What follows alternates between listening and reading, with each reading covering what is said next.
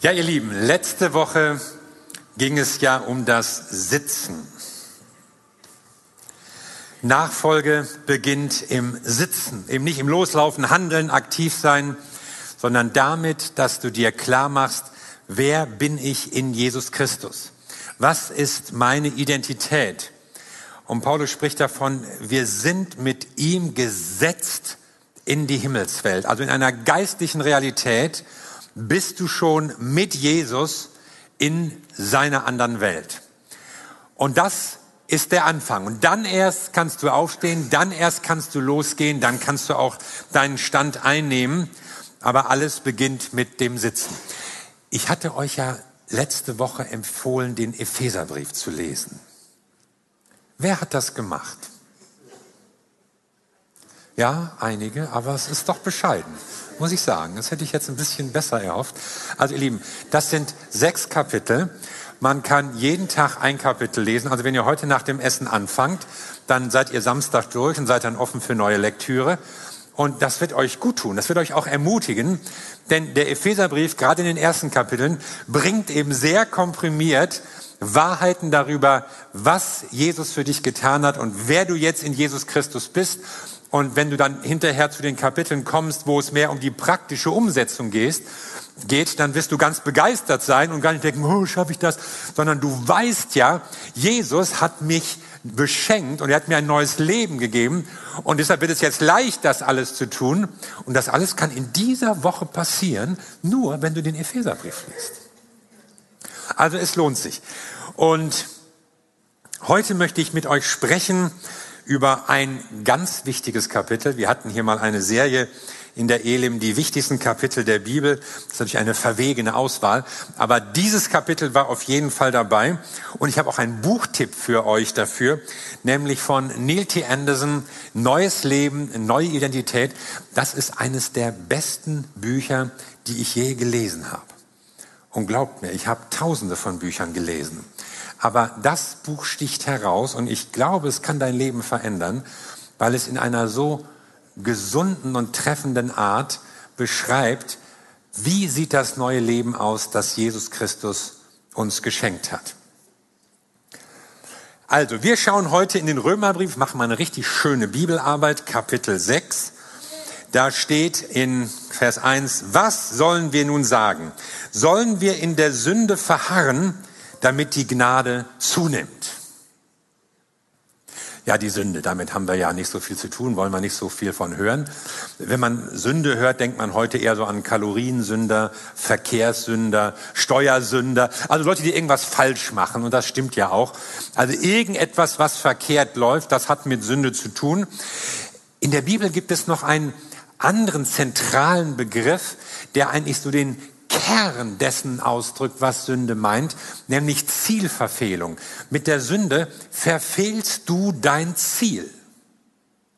Jesus sagt, ich bin gekommen, damit sie Leben haben, damit sie Leben im Überfluss haben und das will die Sünde verhindern, blockieren, abwenden. Du wirst dieses Ziel nicht erreichen, wenn du tust, was die Sünde von uns will. Also die Sünde verhindert Leben, sie verhindert Freude, sie verhindert Genuss, sie zerstört. Sünde sind eben nicht Dinge, wie manche meinen, die eigentlich Spaß machen, aber die leider verboten sind aus irgendwelchen willkürlichen Gründen, die Gott sich ausgedacht hat, sondern es sind Dinge, die uns kaputt machen, uns zerstören wollen. Und so verspricht die Sünde dir vieles, was sie nicht halten kann und bringt dich wohin, wo du nie hin wolltest. Sünde steht für das Böse, auch das, was dem Wesen Gottes total entgegensteht, was überhaupt nicht zu ihm passt. Und aus diesem Grunde hat die Sünde eben auch keinen Platz in Gottes Gegenwart. Deshalb, manche sagen ja so ein bisschen locker so, ja, hat Gott damit ein Problem? Nein. Gott hat kein Problem mit der Sünde. Wir haben ein Problem mit der Sünde. Uns will sie zerstören. Uns will sie abschneiden von der Gemeinschaft mit Gott. Uns will sie daran hindern, das im Leben zu erlangen, was Gott eigentlich für jeden von uns gedacht hat. Sie blockiert den Weg zu Gott und die Gemeinschaft mit ihm. Was sollen wir nun dazu sagen, fragt Paulus. Sollen wir in der Sünde verharren, damit die Gnade zunimmt? Was ist denn das für eine Frage? Paulus hatte vorher so über die Gnade geschwärmt, wie groß und wie toll die ist, dass er jetzt fast die Befürchtung hegte, die Römer könnten das falsch verstehen und denken, ja, damit wir noch mehr Gnade erleben, wäre es vielleicht eine gute Idee, noch mehr Böses zu tun. Ja, ein bisschen Sünde, ein bisschen Gnade. Viel Sünde, viel Gnade. Und je mehr Gnade, desto mehr kommt dann Gott eben gut heraus und kann zeigen, wie großartig und gnädig er ist. Das ist so der Gedankengang. Und sollen wir also weiter sündigen, damit Gott Gelegenheit hat, uns seine Gnade in seiner ganzen Größe zu zeigen? Auf keinen Fall, sagt Paulus. Und das ist keine diplomatische Antwort ja, das kann man so nicht sagen, ah, das ist ein bisschen übertrieben. Wir sind ja manchmal so mit vorsichtigen Antworten, weil wir keinem so auf den Schlips treten wollen. Aber Paulus sagt, auf keinen Fall, es gibt keine Situation, die vorstellbar ist, in der das richtig und angebracht wäre. Ja, aber Paulus, da muss ich jetzt nochmal nachfragen, warum nicht? Ich meine, wenn Gnade so toll ist, dann, dann wäre doch schön, wenn Gott viele Gelegenheit hätte, sie zu zeigen. Wir, die wir der Sünde gestorben sind, wie werden wir noch in ihr leben? Also als Christen sind wir für die Sünde tot. Und es gibt ja so diesen Spruch, wenn du mit jemandem total nichts mehr zu tun haben willst oder so, der ist für mich gestorben. Und das drückt Paulus hier aus, ja. Die Sünde ist woanders Du bist für die Sünde gestorben. Du hast jetzt eine neue Stellung, eine neue Position. Da sind wir wieder beim Sitzen. Ja, die Sünde ist nicht mehr da, um dich zu beherrschen, um dich zu kontrollieren, um Einfluss auszuüben, sondern du bist für die Sünde gestorben. Sie hat keinen Zugriff mehr auf dich.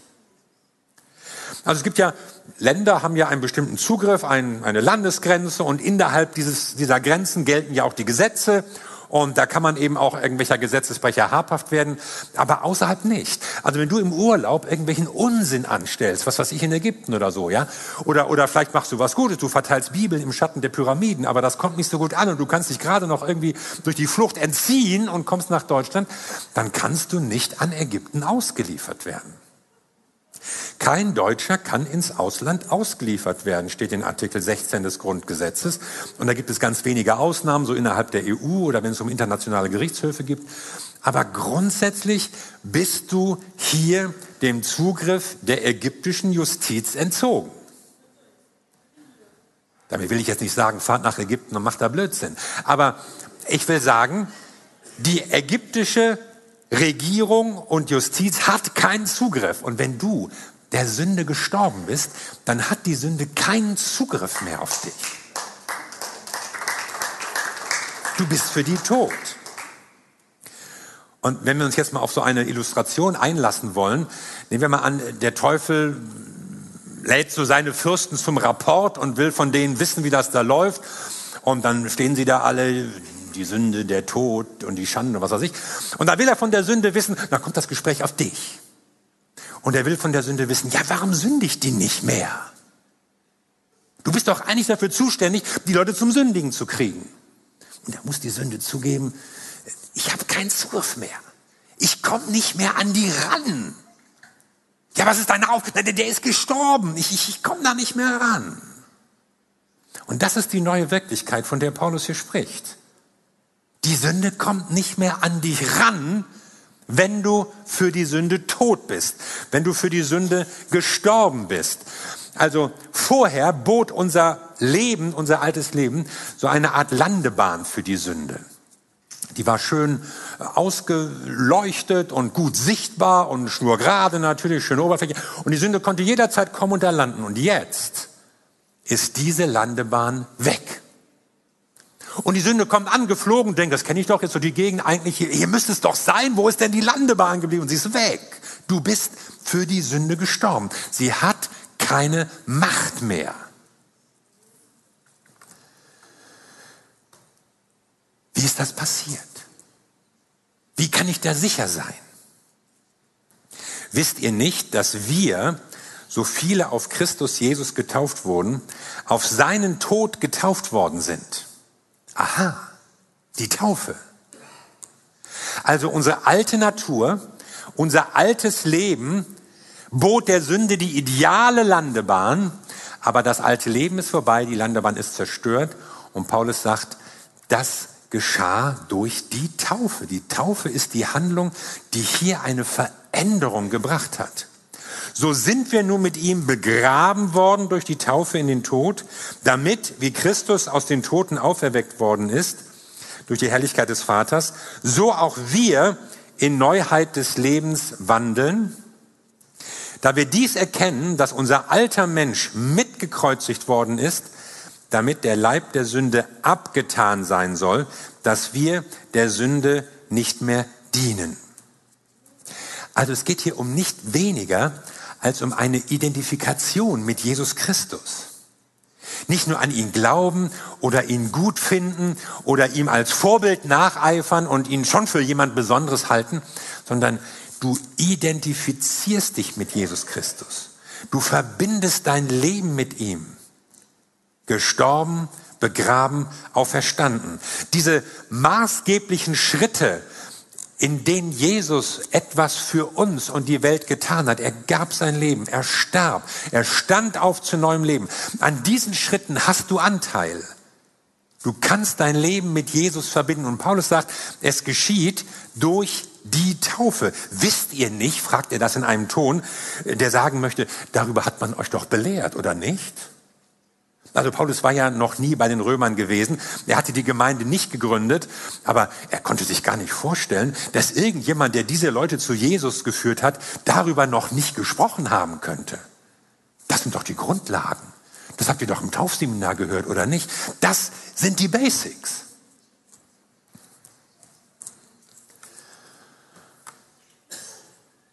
Und die Taufe ist mehr als nur ein Initiationsritus oder irgendeine Symbolik, sondern sie ist ein Ereignis, sie ist ein Geschehen mit effektiver Wirkung. Paulus argumentiert, wie können wir ein Leben führen, in dem die Sünde uns nicht mehr beherrscht. Und er spricht nicht von irgendwelchen Sachen, die wir machen sollen, sondern er sagt zunächst, das ist doch in eurem Leben passiert. Ihr seid getauft und damit für die Sünde gestorben. Jetzt muss ich natürlich fragen, gilt das auch umgekehrt? Bin ich nicht für die Sünde gestorben, wenn ich nicht getauft bin? Bin ich dann noch für sie verfügbar? Biete ich ihr dann noch eine Landebahn? Ja, so muss man Paulus eigentlich verstehen. Und deshalb ist die Taufe auch so wichtig. Ich kann überhaupt nicht verstehen, warum Leute, die sich für Jesus entscheiden, nicht sofort getauft werden wollen und manchmal jahrelang warten, wenn man sich das so durchliest. Das ist doch ein, ein unglaublich wichtiges Ereignis. Ja, der Termin passt nicht und, und, und dies und das und Tante Kätchen aus Heilbronn wollte kommen, aber die kann an dem Wochenende nicht. Also da gibt es mal ganz interessante Gründe. Und ich denke, ist das nicht wichtig? Willst du, willst du für die Sünde verfügbar bleiben? Willst du noch nicht dein Leben komplett mit Jesus Christus verbinden? Und Paulus redet noch einige Verse mit Nachdruck darüber, wie wichtig genau diese Taufe ist und was durch die Taufe im Leben der Christen passiert. Der Tod herrscht nicht mehr über euch. Was er, jetzt ist die Rede von Jesus, was er gestorben ist, ist er ein für alle Mal der Sünde gestorben. Also hier wird ja nicht nur ein Vergleich mit Jesus angestellt, hier wird nochmal diese Identifikation mit Jesus ausgesprochen.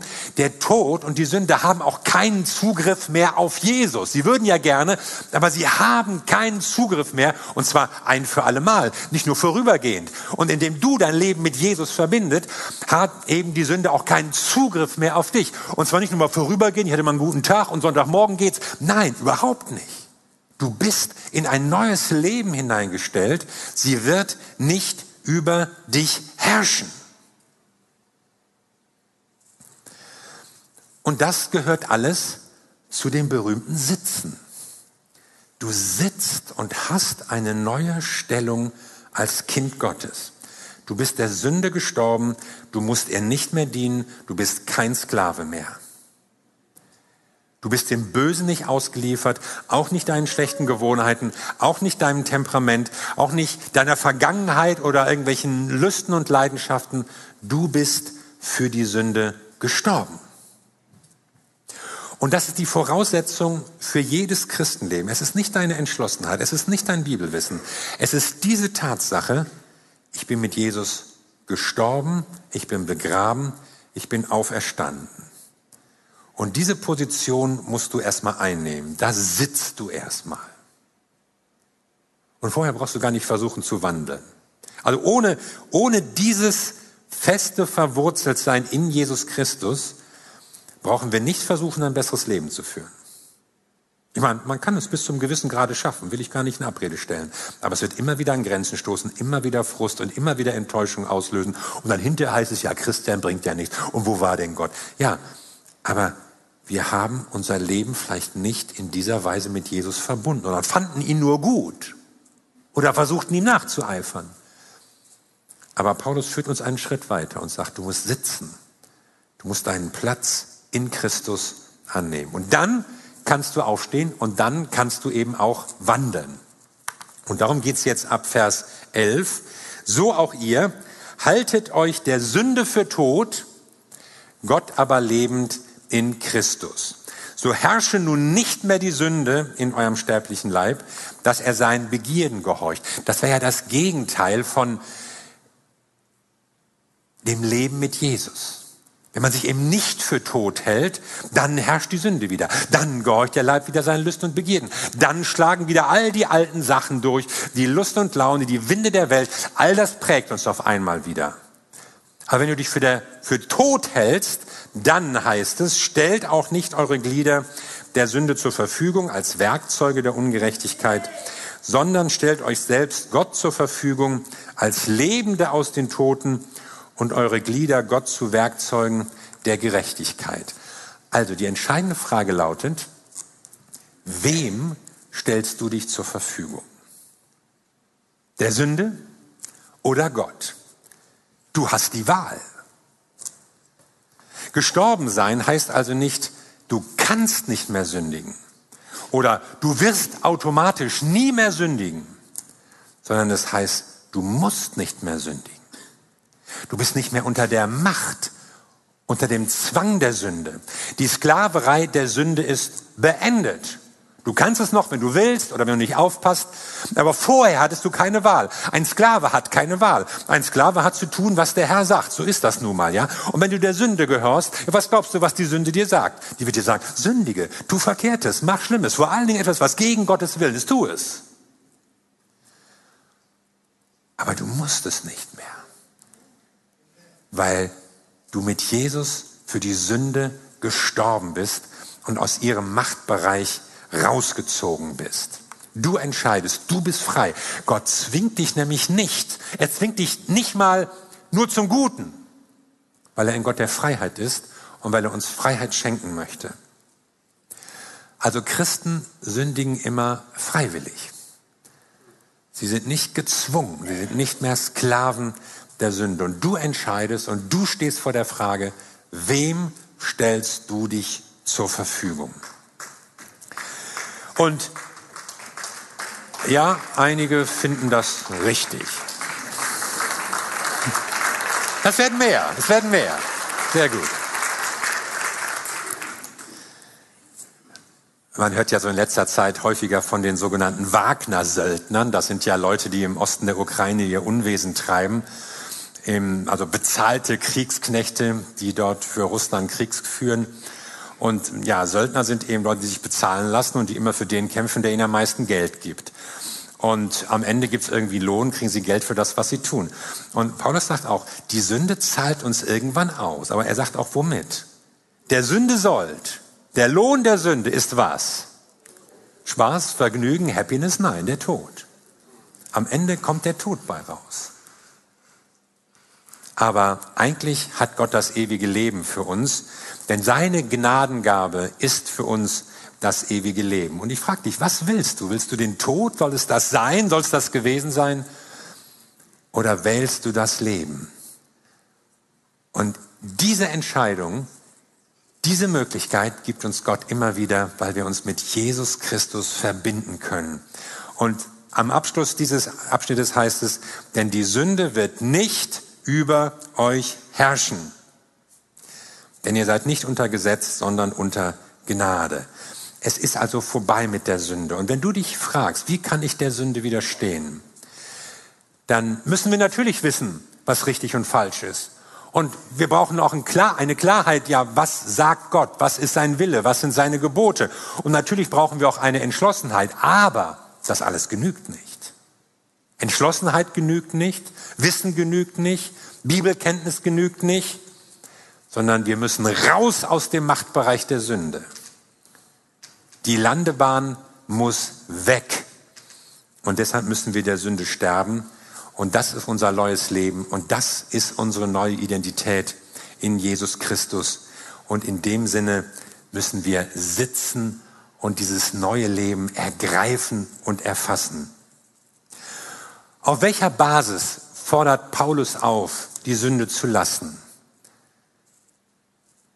Er sagt nicht, ihr wisst es besser, ihr habt mal einen guten Anfang gemacht und so. Er sagt, der eine Grund ist, ihr seid in der Taufe mit Jesus Christus verbunden. Deshalb.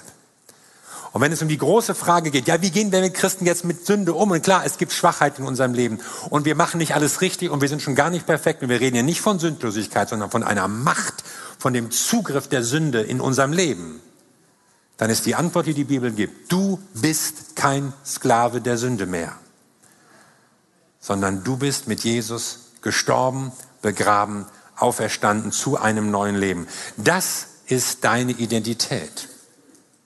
Und damit beginnt auch jeder Weg unserer Nachfolge.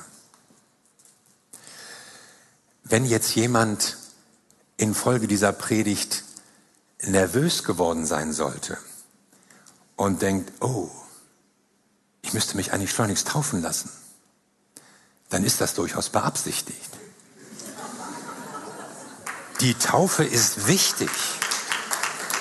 Das ist nicht irgendeine Sache, die man mal machen kann, wer Lust hat und so, wenn es sich ergibt, sondern wenn ich lese, was die Bibel, und ihr könnt das alles nachlesen, ihr könnt auch Römer nachlesen, dann diese Worte erstmal Epheser, aber danach könnt ihr gleich Römer lesen, dann, dann, dann merkt ihr, die Taufe ist etwas Grundlegendes. Das ist nicht so ein bisschen Option für die Christen, die so ein bisschen intensiver mögen. Damit fängt Christsein äh, überhaupt erst an. Also in neutestamentlicher Zeit, ganz ehrlich, in neutestamentlicher Zeit wäre keiner auf den Gedanken gekommen, jemanden als Christen zu bezeichnen, der nicht getauft war. Das war damals eine Selbstverständlichkeit, sich taufen zu lassen. Wenn du vielleicht hier sitzt und denkst, naja, ich bin getauft und so, aber, aber wenn ich das so höre mit der Sünde, das, das, das klappt bei mir noch gar nicht so, wie ich mir das wünsche und wie das ist. Aber du hast jetzt verstanden, oh, ich soll mich der Sünde für tot halten, das habe ich noch gar nicht so begriffen, dann ist es eine ganz wesentliche Erkenntnis und eine enorme Entscheidung, die du treffen kannst. Halte dich der Sünde für tot, sagt Paulus. Also vergiss nie, was Jesus für dich getan hat. Vergiss nie, dass dein Leben mit ihm verbunden ist. Vergiss nie, dass du kein Sklave der Sünde mehr bist. Es gibt Anfechtungen, mit denen du zu tun hast. Es gibt Versuchungen, mit denen du ringen musst. Es gibt Schwachheiten, mit denen du Probleme hast. Aber du bist kein Sklave mehr. Und wenn du sagst, wow, ich habe das verstanden, ich bin der Sünde tot, ich bin mit Jesus verbunden, ich identifiziere mich mit ihm und ich habe jetzt die Wahl, dann triff doch die Entscheidung, wem stellst du dich zur Verfügung? Wem stellst du dein Leben zur Verfügung? Deine Kraft, dein Geld, deine Zeit, deine Ideen, was dich so ausmacht. Und noch einmal Paulus, als Menschen, die ohne Christus tot waren, aber durch ihn neues Leben bekommen haben, sollt ihr jetzt Werkzeuge in Gottes Hand sein, damit er euch für seine Ziele einsetzen kann. Bist du ein Werkzeug in Gottes Hand? Lässt du dich von Gott für seine Ziele einsetzen? Hast du dein Leben Gott zur Verfügung gestellt? Das ist die große Frage. Amen.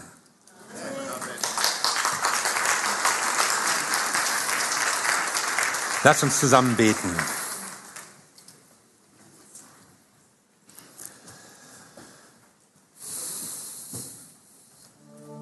Herr, es ist immer wieder begeisternd, wenn man so über dein, dein Rettungswerk für uns nachdenkt und was das für uns bedeutet.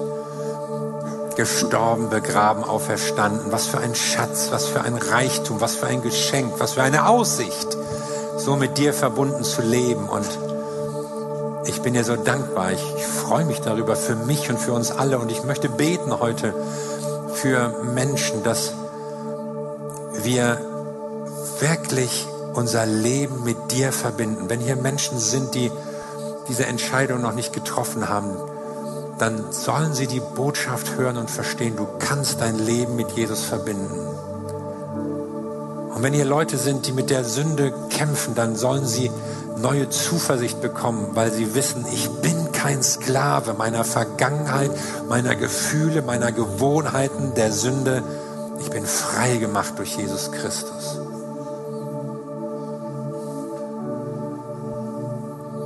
Danke, Herr. Und ich will uns diesen Moment geben, in dem du so drüber nachdenken kannst. Was ist es in deinem Leben? Wo stehst du? Überhaupt vor dem Schritt, eine Entscheidung für Jesus zu treffen? Vor dem Schritt, wirklich in der Taufe ganze Sache zu machen? Oder vor dem Schritt, zu sagen, ich halte mich der Sünde für gestorben. Ich begreife, wer ich jetzt in Jesus Christus bin. Und was auch immer es ist, du kannst jetzt zu Jesus kommen. Du kannst jetzt zu ihm beten. Ob du hier bist, ob du das irgendwo anders schaust am Bildschirm. Du kannst zu ihm reden, du kannst zu ihm beten und einen Schritt nach vorne machen. Und ich bin sicher, Gott wird in deinem Leben handeln.